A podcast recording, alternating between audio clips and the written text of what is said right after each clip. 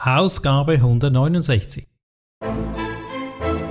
Denke immer daran, dass du in erster Linie Verkäufer bist und erst dann ein Redner.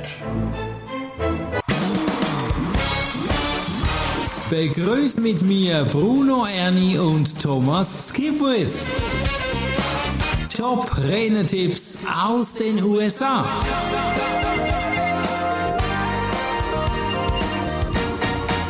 Heute sprechen wir über alten Glanz. Weißt du, wenn man früher so richtig Erfolg hatte und dann eine Krise kommt, dann ist natürlich das eine unglaublich schwierige Zeit und viele hatten während der Corona-Zeit eine harte Prüfung. Und so geht es unserem Moderatorin Top Renner-Tipps aus den USA, nicht uns zwei, aber Tom Singer. Tom Singer nennt ja dann auch zurück zum alten Glanz. Was meint er denn damit war und wie komme ich denn da wieder auf meinen Erfolg zurück. Ja, genau das geht's. Also ihm äh, ist es nicht gelungen, an die Erfolge von vor der Pandemie anzuknüpfen. Und das ist jetzt genau sein Thema. Wie könnte man das aber trotzdem probieren? Er für seinen Teil hat sich entschieden, seine Keynote-Speaker-Karriere mehr oder weniger an den Nagel zu hängen und sich anstellen zu lassen. Wow. Also er ist neu wieder Arbeitnehmer in einer Firma, die in seiner Umgebung tätig ist, die Austin Technology Council. Mhm. Und nutzt natürlich innerhalb dieses Unternehmens seine Rednerfähigkeiten und macht ab und zu, wenn ihn dann doch noch jemand anfragt, schon auch mal noch eine Rede, hält da einen Speech, eine Keynote. Aber das ist jetzt nicht mehr sein Haupteinkommensfluss. Ich finde das mega cool, dass wir mal so ein Thema hier nennen, polarisieren, erwähnen, weil wir sprechen immer nur von höher, schneller, weiter, von Erfolg, alle schaffen das. Und er hat jetzt einen Knick erhalten, aber hat eine Lösung gefunden, um wieder ein sicheres Einkommen zu haben. Okay, äh, was sagt er sonst noch? Hat er irgendwie Tipps jetzt dazu, wie er mit dem umgeht oder so? Ja, wobei er geht mehr darauf ein, wie kann ich als Speaker noch wieder mehr Erfolg finden? Also mhm. Also falls ich auf dieser Schiene bleibe, was kann ich tun, um den Erfolg wieder zu finden? Und sein Haupttipp ist der, und den kenne ich auch schon von jemandem anderen, und ist umso relevanter und wichtiger. Er sagt, denken, denke immer daran, dass du in erster Linie Verkäufer bist und erst dann ein Redner. Mhm. Weil wenn dich diejenigen, die die Redner einladen, nicht kennen, ja, wie wollen sie dich dann einladen? Ja. Ja, also das ist, das ist schön beschrieben, ich weiß nicht mehr, wer es gesagt hat, aber weißt du, sitzt, du stellst dir vor, du sitzt im Publikum und schaust dir einen Redner auf der Bühne an und denkst, boah, ist der schlecht oder also so gut wie der oder die kann ich das auch. Ja, oder ich kann es besser. Aha. Ja, ja, das Problem ist, der auf der Bühne, der steht dort und hält jetzt seine Rede und du sitzt im Publikum. ja, Tja, genau, weshalb ist der genau. andere auf der Bühne und du nicht? Ja, ganz einfach, weil diejenige, die das organisiert hat, oder derjenige, der das organisiert hat, hat den anderen, die andere Person gekannt. Ja. Und dich nicht. Ja. ja. Das bedeutet also ja, das bedeutet, dass der Verkauf enorm wichtig ist, das Marketing ja. enorm wichtig ist. Und natürlich, ja. wenn der Thomas spricht und ich habe ihm mal zugehört und ich habe einen Kunde, der über Rhetorik spricht, da kommt mir den Thomas in den Sinn, dann empfehle ich den weiter. Also die mhm. Mundpropaganda, das sind so diese drei wichtigen Dinge, denke ich, die sehr, sehr wichtig sind. Was ja, genau. Also Verkauf, Marketing und Mundpropaganda, absolut. Und er empfiehlt jetzt äh, drei Punkte als erstes, also gehe alles in deinem Unternehmen neu an und versuche die Dinge aus einem anderen Blickwinkel zu sehen. Weil das kann dir wiederum helfen, neue Wege zu finden, um erfolgreich zu sein. Mhm. Dann halte gerne auch kostenlose Reden als eine Form der Werbung. Mhm, genau. Ich habe das zu Beginn meiner Karriere gemacht, ja, tonnenweise, noch Jahre darüber aus und ich habe geplant, das auch wieder verstärkt zu tun. Ich gehe dann so in Serviceclubs, also Rotary, Lions, Kiwanis und halte dort jetzt nicht mehr ganz gratis meine eine kleine Rede von 20, 30 Minuten. Und die suchen immer Redner, ja, die wollen da ein, zweimal im Monat mindestens einen Redner oder eine Rednerin haben. Mhm. Und äh, ich bin so weit, dass ich sage, okay, das mache ich gerne, aber gegen eine Spende für eine Organisation meiner Wahl. Sehr schön. Und wer unseren Podcast schon länger verfolgt, weiß, dass ich ein Fan bin von Bäumen pflanzen oder Bäume pflanzen in Paraguay. Und Bruno, du hast ja schon öfter gespendet. Genau. Und äh, da ist dann eine Win-Win-Situation. Ja, die Leute erinnern sich wieder an mich, Bäume werden gepflanzt und die haben was für ihre Meetings. Ja, das ist mega schön, dass du das machst, weil ich glaube, das ist was fürs Herz, wenn du etwas an Wissen weitergibst. Der Veranstalter gibt einen Energieausgleich, aber es werden dafür dann Bäume gepflanzt und da nicht zu wenig. Mega cool. Mhm. Und dann drittens, also sagt Tom Singer, ja, nutze die sozialen Medien, um allen von deinem Thema zu erzählen. Mhm.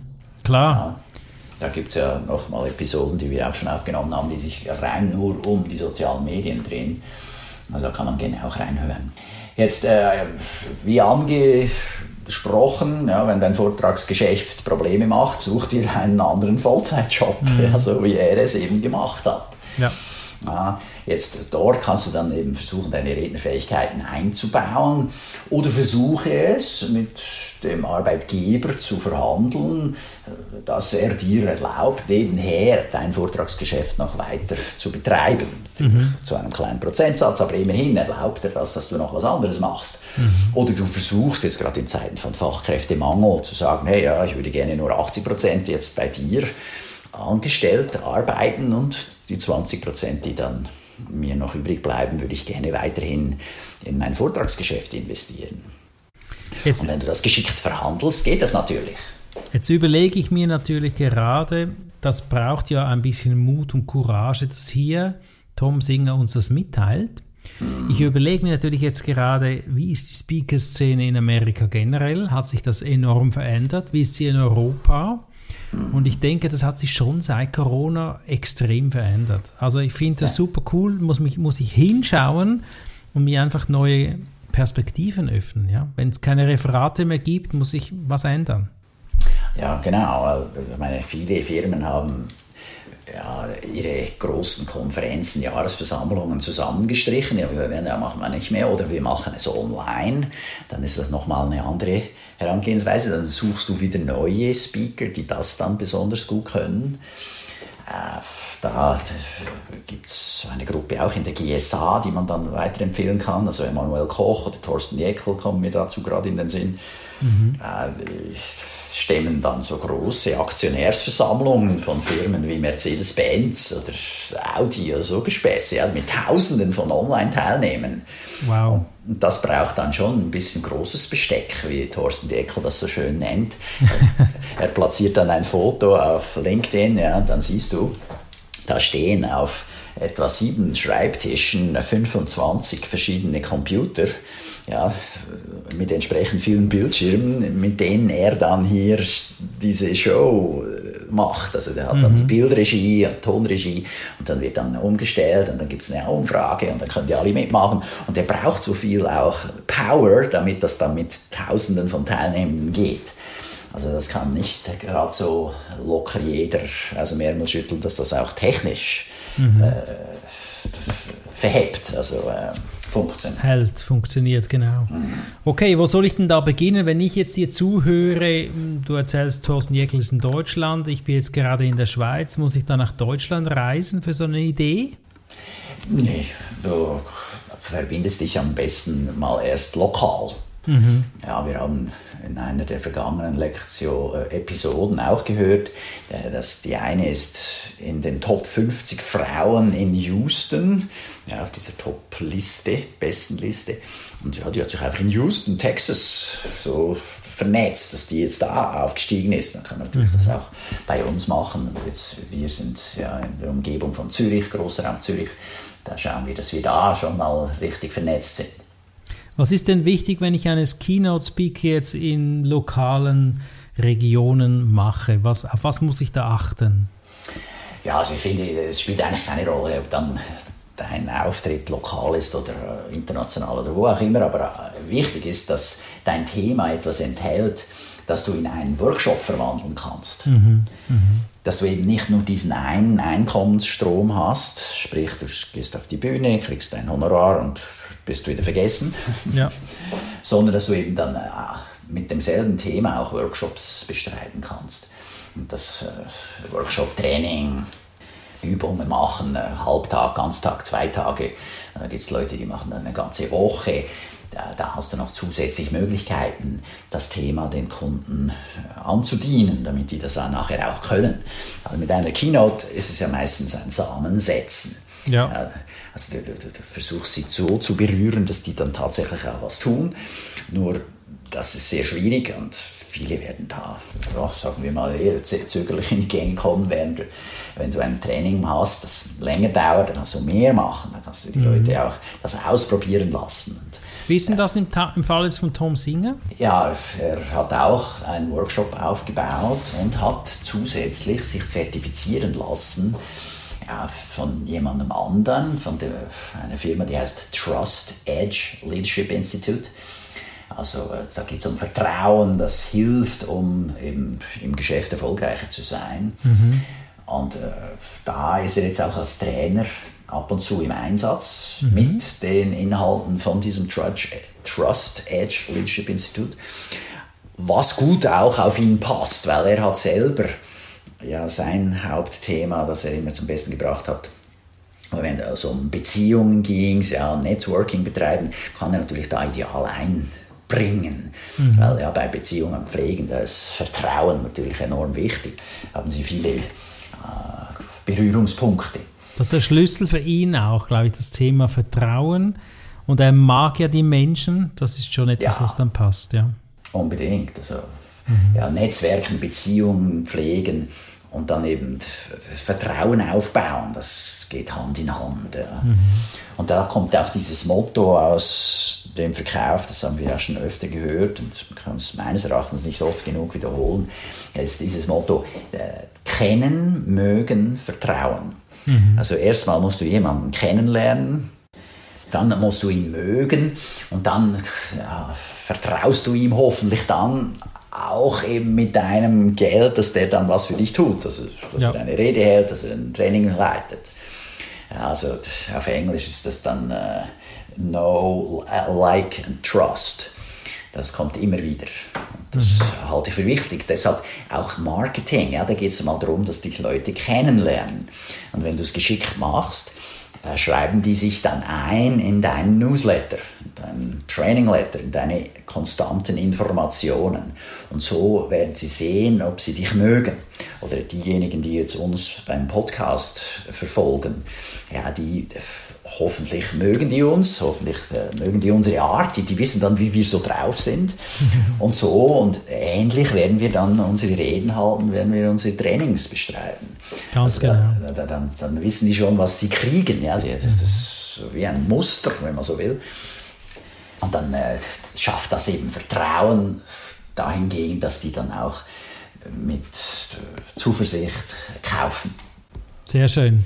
Ja, bevor wir zur Zuhörerfrage kommen, du äh, erahnst es ja schon, lieber Zuhörer, wenn du ein Thema googelst, dann landest du bei YouTube, du schaust dir die Firma oder den Speaker mal kennen, dann hast du ihn kennengelernt, dann schaust du nochmal, nochmal, weil du ihn magst und wenn du vertraust, dann kaufst du. Und das ist bei allem so. Ich finde es toll, dass du es nochmal explizit erwähnt hast, Thomas. Lass uns zum Ende so an die Zuschauerfrage, zur Zuschauerfrage kommen. Was ist denn die Frage dieses Mal? Ja, diese Frage finde ich super spannend und hat mich persönlich ganz stark angetriggert. Und zwar sagt er, äh, wenn sich dein Unternehmen immer noch aus der Pandemie herauskämpfen muss oder herauskämpft, was tust du jetzt, was du nicht getan hast, als, dein, als du dein Unternehmen ursprünglich aufgebaut hast?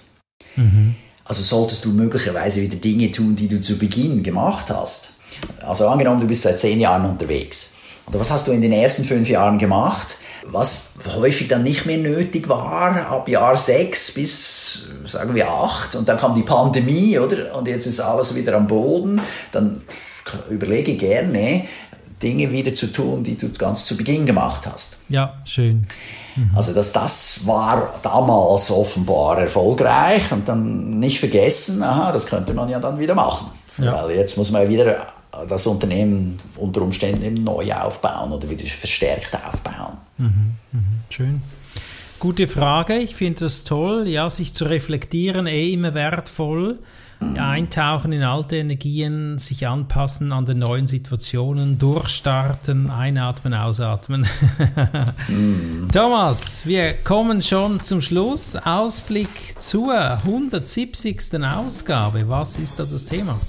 Ja, da werden wir von Victor Antonio hören, wie du jemanden zum Kaufen kriegst. Ja, wie jemand bei dir kauft, sind wir gespannt. Ja, wie jemand dich engagiert. Ja, toll. Also, bis bald. Tschüss. Ja, tschüss. Das war der Podcast Top Renetipps aus den USA. Bruno Ernie und Thomas Skipwith.